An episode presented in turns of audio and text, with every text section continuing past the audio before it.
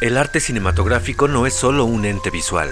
Mucho de lo que disfrutamos en una película tiene que ver con lo que escuchamos. Y una de las herramientas sonoras que se ha vuelto casi imprescindible en un filme es la, música, que conmociona, narra y nos permite entender a fondo lo que vemos en pantalla.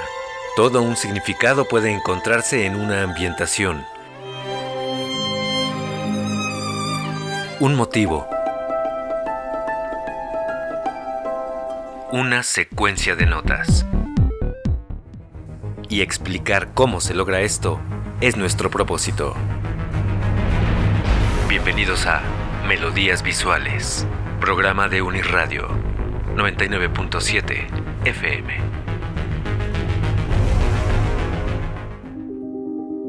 El género cinematográfico de aventura es probablemente uno de los que más demanda a una partitura si bien hemos comprobado en nuestro programa que la música puede volverse indispensable en una película, esto cobra más sentido cuando hablamos de aventura. La música acentúa la acción, da cuerpo, más prosaicamente dicho, adereza toda situación que amerita que, por ejemplo, nos llenemos de emoción o obtengamos pistas de los peligros que los protagonistas van a enfrentar.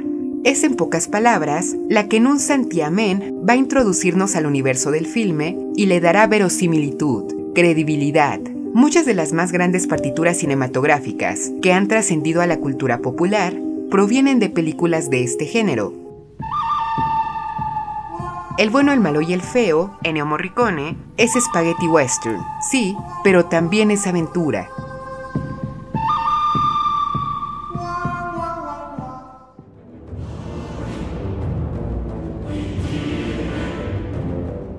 El Señor de los Anillos, Howard Shore, es aventura.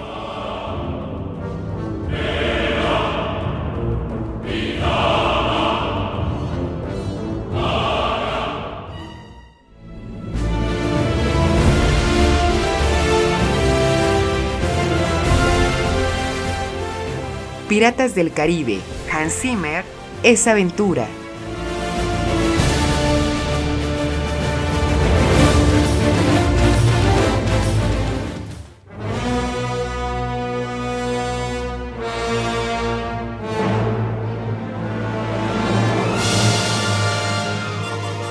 King Kong, Max Steiner, es aventura.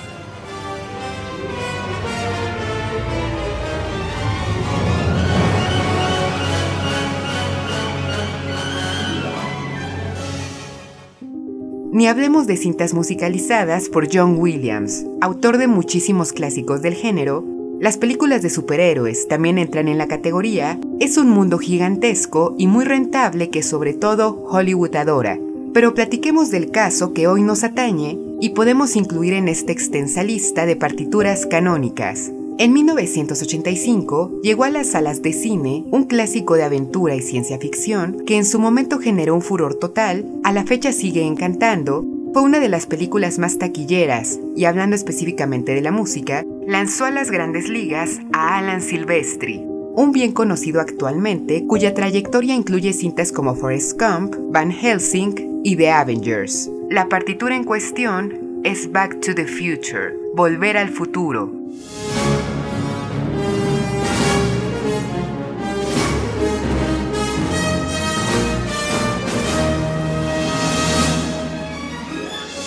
Muchísimos ubicamos este tema. De inmediato nos remite a Doc Brown, a Marty McFly y los viajes por el tiempo en la máquina del científico, pero ¿qué tiene que decirnos en la película? ¿Cuál es su relevancia narrativa? ¿Cuál fue el trasfondo que permitió que la película se llevara a cabo siquiera? Back to the Future es una de las franquicias cinematográficas más importantes de la historia de los estudios Universal, pero en un inicio costó tiempo y esfuerzo que la película fuera producida.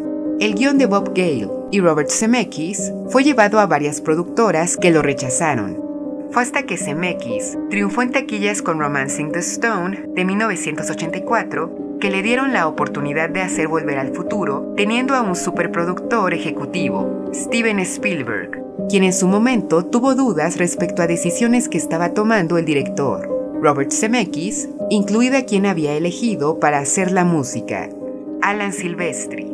En realidad era más que justificada la duda de Spielberg respecto a él, Si revisamos su biografía, descubriremos que no tenía formación como compositor. El estadounidense simplemente había estudiado dos años jazz en Berkeley, después abandonó la escuela para ser arreglista de una banda RB en Las Vegas, lo suyo era la música pop, y llegó al cine después de que un amigo le preguntara si sabía algo de partituras cinematográficas y él le mintiera diciendo que sí para obtener su primera oportunidad en el área, la película de Doberman Gang, en la que trabajó al lado de Quincy Jones. A la marcha fue aprendiendo a componer conforme adquiría más experiencia en la televisión y en 1983 su suerte comenzó a brillar cuando conoció a Robert Zemeckis, quien le dio la oportunidad de musicalizar su cinta Romancing the Stone, después de encantarle el concepto que había contemplado para el proyecto, es decir, en 1984, un año antes de Volver al Futuro, debutó como compositor cinematográfico a nivel orquestal, y no solo eso, escuchemos un momento el tema principal de Romancing the Stone.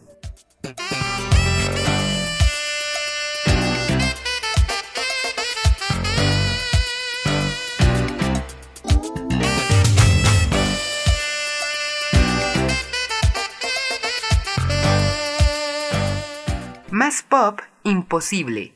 Por supuesto que Spielberg iba a tener sus dudas de comisionarle la música porque además era Steven Spielberg, uno de los maestros de la aventura y quien estaba para ese entonces adecuado a trabajar con el genio John Williams que sabe hacer partituras monumentales en orquesta. Es más, llegó a decir abiertamente que necesitaban para la cinta una partitura de estilo Williams y tenía razón. La película demandaba hacer un score orquestal gigante y Silvestri no tenía la suficiente experiencia. Era terreno desconocido para él.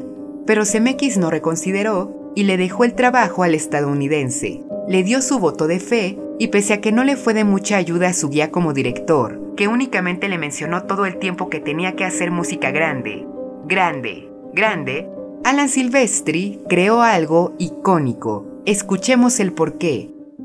Recordemos el argumento de la película. Únicamente analizaremos la primera entrega de la saga. Un adolescente llamado Marty McFly viaja accidentalmente al pasado a través de una máquina construida por el Dr. Brown y después de encontrarse con sus padres de jóvenes y alterar el suceso de las cosas que llevarán al presente que él conoce, tendrá que asegurarse de remendar la historia para asegurar su futura existencia, así como la de su familia. Y en medio de todo este argumento aparecen tópicos como el heroísmo, la amistad, el amor, la aventura alrededor del tiempo, fundamentales para entender la música de Alan Silvestri, porque así como va a ambientar y a darle ese aderezo de emoción a volver al futuro, también va a ser un ente narrativo. ¿Y cómo narra la historia? A través de temas, Leitmotivs, que hemos dicho antes, son ideas musicales que se repiten para crear una asociación de la música con un elemento emocional, narrativo o con los mismos personajes de una película, en el caso de la música incidental cinematográfica. Revisemos algunos de ellos en relación con lo que vemos en la cinta de CMX. Aquí hay que mencionar un detalle muy significativo. Si prestan atención la próxima vez que vean la película, descubrirán que los primeros casi 20 minutos del filme carecen de música de Silvestri. No hay nada de su partitura, pero sí conocemos detalles sumamente importantes que van a explicar algunos de los temas que encontraremos en el score pasado este transcurso de tiempo. Para empezar, conocemos a todos los personajes relevantes de la historia. Marty, Doc, Jennifer, George, Lorraine, Biff y los hermanos de Marty. Pero igualmente, desde el principio de la película, conocemos el carácter de nuestros dos protagonistas, el científico y el adolescente viajero del tiempo. Si recuerdan los primeros minutos del filme, vemos muchos relojes sonando en una habitación a destiempo. Desde ahí aparece el tópico inicial, pero igualmente descubrimos que esa habitación es una casa donde hay una cafetera programada que derrama agua hirviendo, una tostadora que saca panes quemados, hay un dispensador de comida para perro que está haciendo un desastre, es el hogar de Doc, y desde ese momento se nos muestra la locura del científico. Tengan esto en mente a futuro porque cobrará relevancia. Después llega Marty al lugar, pregunta por Doc, conecta su guitarra eléctrica en una superbocina que termina reventando dando a entender que es un adolescente imprudente, en menos de cinco minutos se nos ha revelado parte del carácter de nuestros protagonistas. También más adelante nos enteramos del rayo que en 1955 cayó sobre el reloj de la torre en Hill Valley, lugar donde se desarrolla la película, inteligentemente, durante los primeros 20 minutos, Bob Gale y Robert Zemeckis, los guionistas, únicamente nos están dando los elementos necesarios para entender el desarrollo de la aventura de ciencia ficción que va a abarcar volver al futuro. Pero vamos a lo bueno, lo que se desarrolla a partir del minuto 20. Marty llega al centro comercial, donde Doc lo cita durante la madrugada, le cuenta acerca de su máquina del tiempo, llegan unos libios terroristas, a quienes les robó plutonio, matan al científico, persiguen a McFly, para salvarse se sube a la máquina y sin querer realiza un viaje en el tiempo, el cual lo lleva a 1955, año en que se conocen sus padres y cayó el rayo en la torre de la ciudad. Pero revisemos detalles sonoros de esta escena. El silencio musical se rompe justo cuando Doc le presenta la máquina del tiempo, un automóvil DMC DeLorean, y suena de esta manera. Primero hay una ambientación de misterio y de repente los metales tocan eso.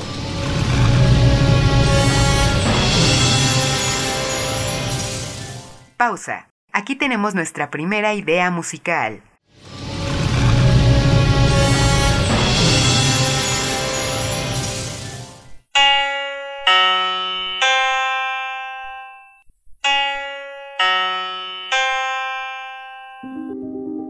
Notas que a primera oída denotan suspenso, oscuridad, como si algo no estuviera bien.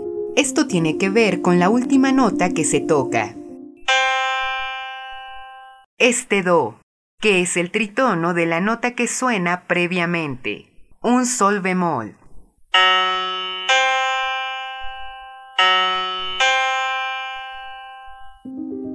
En el episodio dedicado a la partitura de Harry Potter de John Williams, platicamos más acerca del tritono, el intervalo del diablo. Les sugiero escucharlo si quieren conocer más detalles, pero si lo recuerdan, ante todo dijimos que este intervalo genera tensión.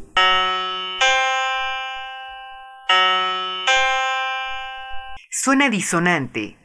Dentro de una escala o una secuencia musical incluso, nos parecería anormal, antinatural, tan antinatural como realizar viajes en el tiempo o que un intruso del futuro aparezca en el pasado. Primer elemento semántico. Este tema va a darnos pauta del conflicto. Primero, la máquina que permite viajar en el tiempo. Volvamos a la escena. ¿Qué sucede cuando Doc le muestra a McFly que su creación funciona cuando manda a su perro Einstein a viajar por el tiempo?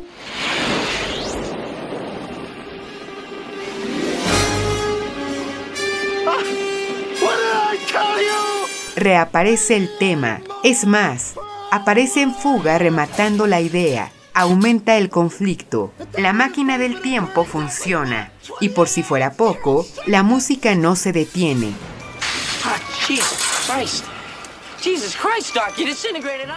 Sigue, como indicando que la aventura ya va a iniciar. Hay un acontecimiento que va a alterar el suceso normal de las cosas. Es casi un anuncio. Lo anterior que vimos era tan solo un pequeño preámbulo de lo que está por suceder. Pongamos pausa a esta escena que estamos escuchando y desviémonos un poco para escuchar algunas otras escenas donde aparece esta idea del tritono para indicar conflicto, la alteración de acontecimientos. Cuando el futuro abuelo de Marty lo atropella en vez de a su padre,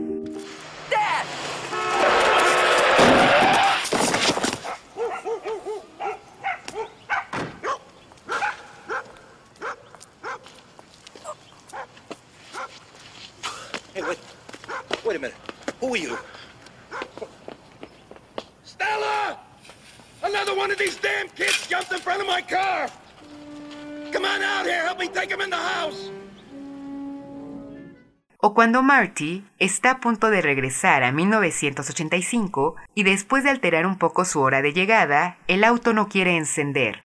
Otro conflicto.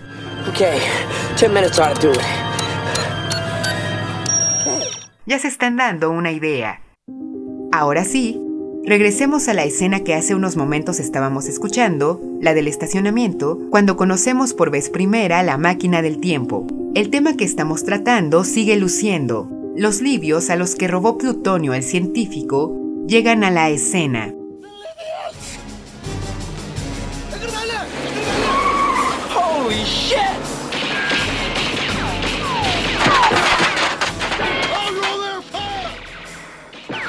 Hay ambientación sonora, pero adelanto, justo cuando Marty entra a la máquina del tiempo, el tema de nuevo suena.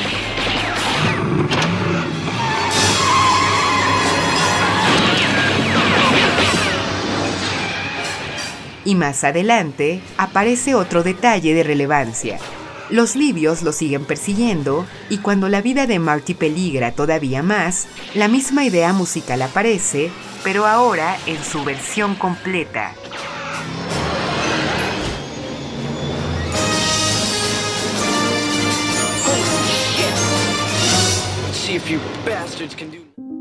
Con esto se nos presenta uno de los temas más reconocibles del filme, que tomen nota, va a anunciar cuando nuestro protagonista va a enfrentarse a algún obstáculo de peso. Dejemos de nuevo en pausa esta escena y ahora presentemos otra ocasión donde suena este tema para enfatizar esto que se está exponiendo. Por ejemplo, cuando Biff y sus secuaces lo persiguen en el pasado.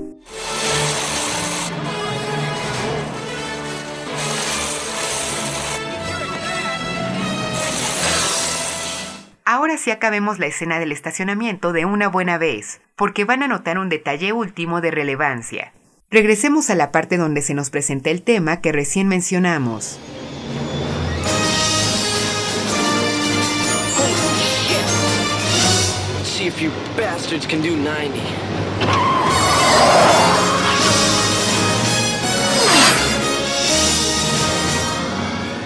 Y aquí otro tema se nos presentó, uno igual de popular para nuestro oído, pero libre de tensiones, libre del tritono, el tema del heroísmo o el del obstáculo superado.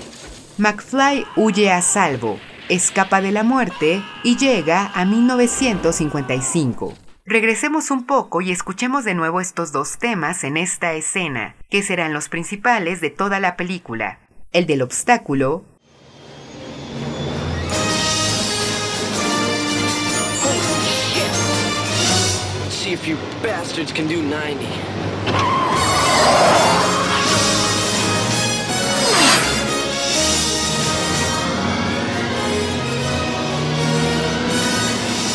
El del obstáculo superado, el triunfo. Enfocándonos en este fragmento, en una escena, Silvestri nos da una gran probada de lo que será la partitura a lo largo de la película. Y lo que es genial es que los temas pueden tomar un carácter distinto de acuerdo a la intención de la escena y el tipo de orquestación que utiliza Silvestri para ejecutarlos. Por ejemplo, ya notamos en la escena que recién oímos que cuando se supera un obstáculo, el tema suena triunfante en metales de viento, pero también aparece cuando denota amistad, por ejemplo, cuando Marty escribe una carta a Doc del futuro para prevenirlo de su muerte, Your friend,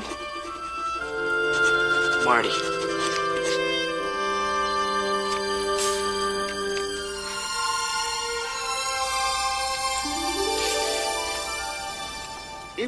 o Amor, cuando George salva a Lorraine de Beef y el tema es un triunfo pero romántico. Are you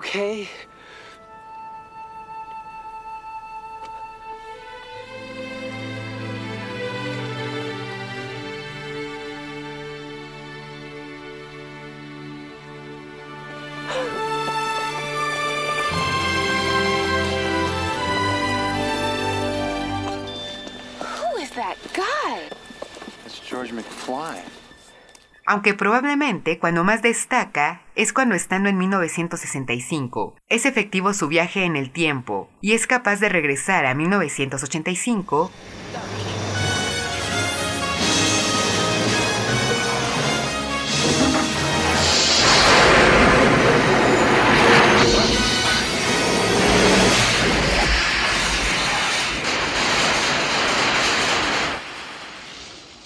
y claro, durante el final de la película.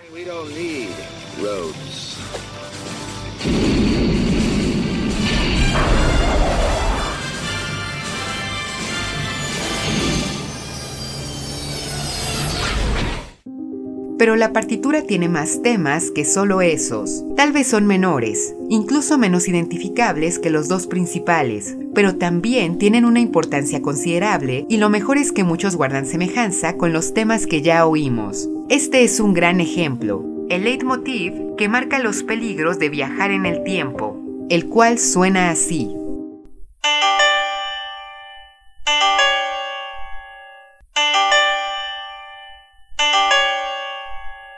Nuevamente acabando con un tritono, que podríamos interpretar como un... Esto suena bien.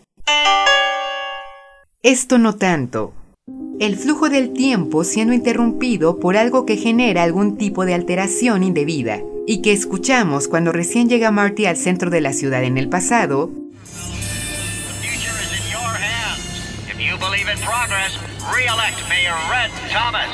O después de que Marty es atropellado en vez de su padre, y su futura madre ahora lo atiende, despertando atención en el hijo, y no en quien debiera ser su futuro esposo.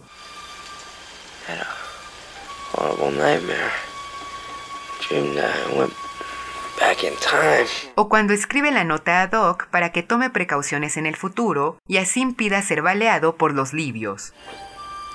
Please take whatever precautions are necessary to prevent this terrible disaster.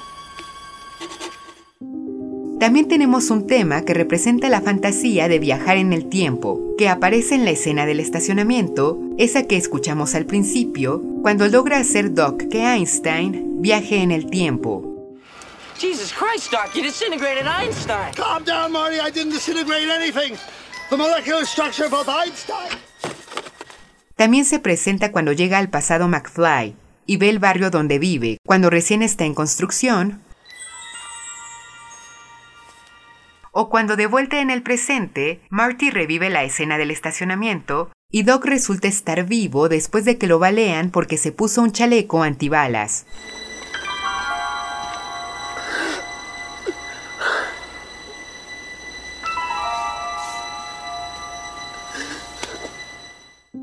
Otro tema es el del peligro enfrentado, que a veces se apoya del pequeño motivo que antes dijimos anunciaba conflicto, es decir, este. Y tiene forma de ostinato, es decir, notas repetidas una y otra vez para generar todo tipo de significaciones. En este caso, suspenso y suena así.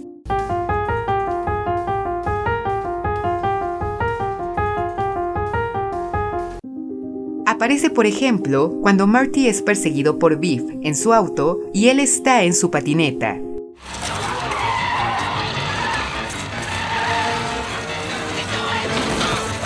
Aunque igual puede aparecer el ostinato solo, como cuando Lorraine está en peligro con Beef y George está reuniendo las fuerzas para noquear al villano.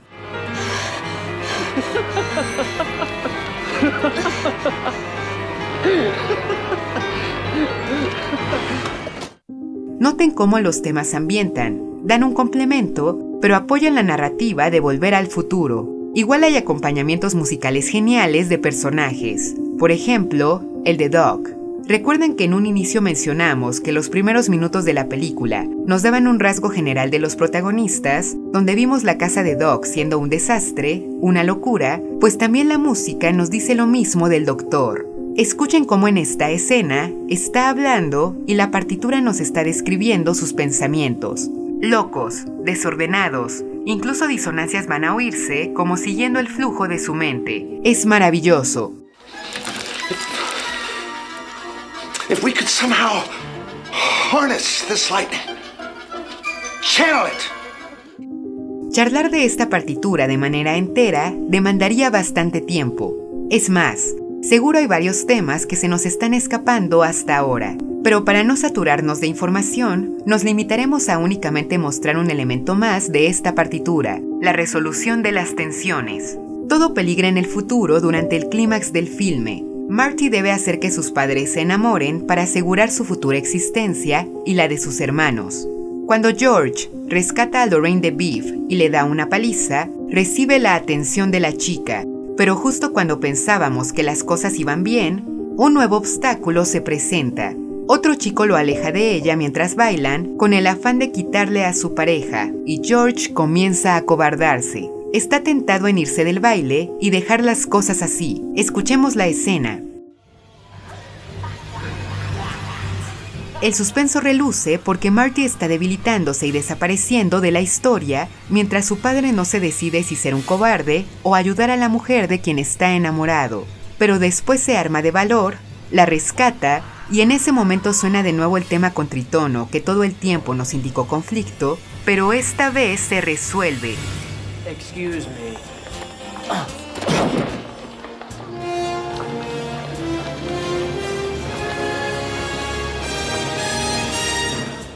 La tensión se resuelve, todo está salvado, el tiempo ha sido corregido. Pero una segunda resolución del tema se encuentra más adelante. Marty regresa a 1985 y amanece en su cama. Las cosas son distintas, su casa es otra, sus hermanos son exitosos, su padre es ahora un hombre de peso y no es un perdedor como descubrimos al inicio de la película, la alteración del futuro que realiza McFly permite que su padre denote carácter y no vuelva a ser abusado por nadie.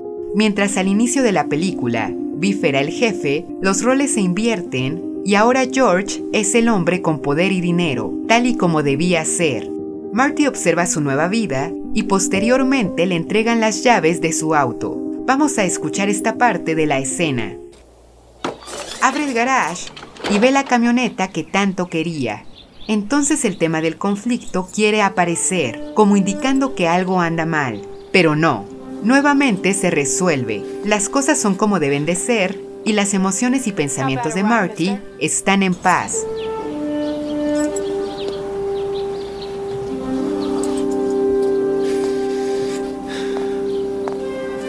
How about a ride, mister? Volver al futuro es considerada una de las franquicias cinematográficas más exitosas de todos los tiempos. En 2007 se incluyó en el National Film Registry de la Biblioteca del Congreso de Estados Unidos, destinado a cintas que han tenido un impacto histórico y cultural de relevancia, mercancía de la franquicia sigue vendiendo y sigue siendo buscada por el público, pese a que han pasado casi 37 años desde su estreno ha habido novelas, series de televisión y videojuegos de la saga, tiene su propia atracción en los parques temáticos de Universal en Hollywood, Florida y Japón. Está de más decir que es un clásico sin precedentes y aunque muchas cosas podemos destacar de Back to the Future, una que tiene los reflectores es la música. Acerca del complemento musical del filme, valdría la pena decir que el soundtrack es muy importante también porque ayuda a contextualizarnos, Música de los años 50 aparece cuando estamos en esa época y de los 80 aparece cuando es debido, excepto durante esa buena broma y referencia a Chuck Berry, donde supuestamente Marty inspira su rock and roll de Johnny B. Good y acaba con un tapping brutal al estilo Eddie Van Halen que termina desconcertando a todos en los 50. Este también es un gran detalle. Sin embargo, Alan Silvestri fue quien elevó todo con su partitura original, demostró que la experiencia no lo es todo para componer un gran score, y es increíble el nivel de detalle e intelecto que puso en su proceso de composición. La experiencia de las películas no sería la misma de no aparecer estos temas que han pasado a la historia y lo consumaron como un respetado que permanece como un solicitado de la industria del entretenimiento. Vean Volver al Futuro, presten atención a lo que escuchan en ella y nos escuchamos pronto en otro episodio de Melodías Visuales. Melodías visuales.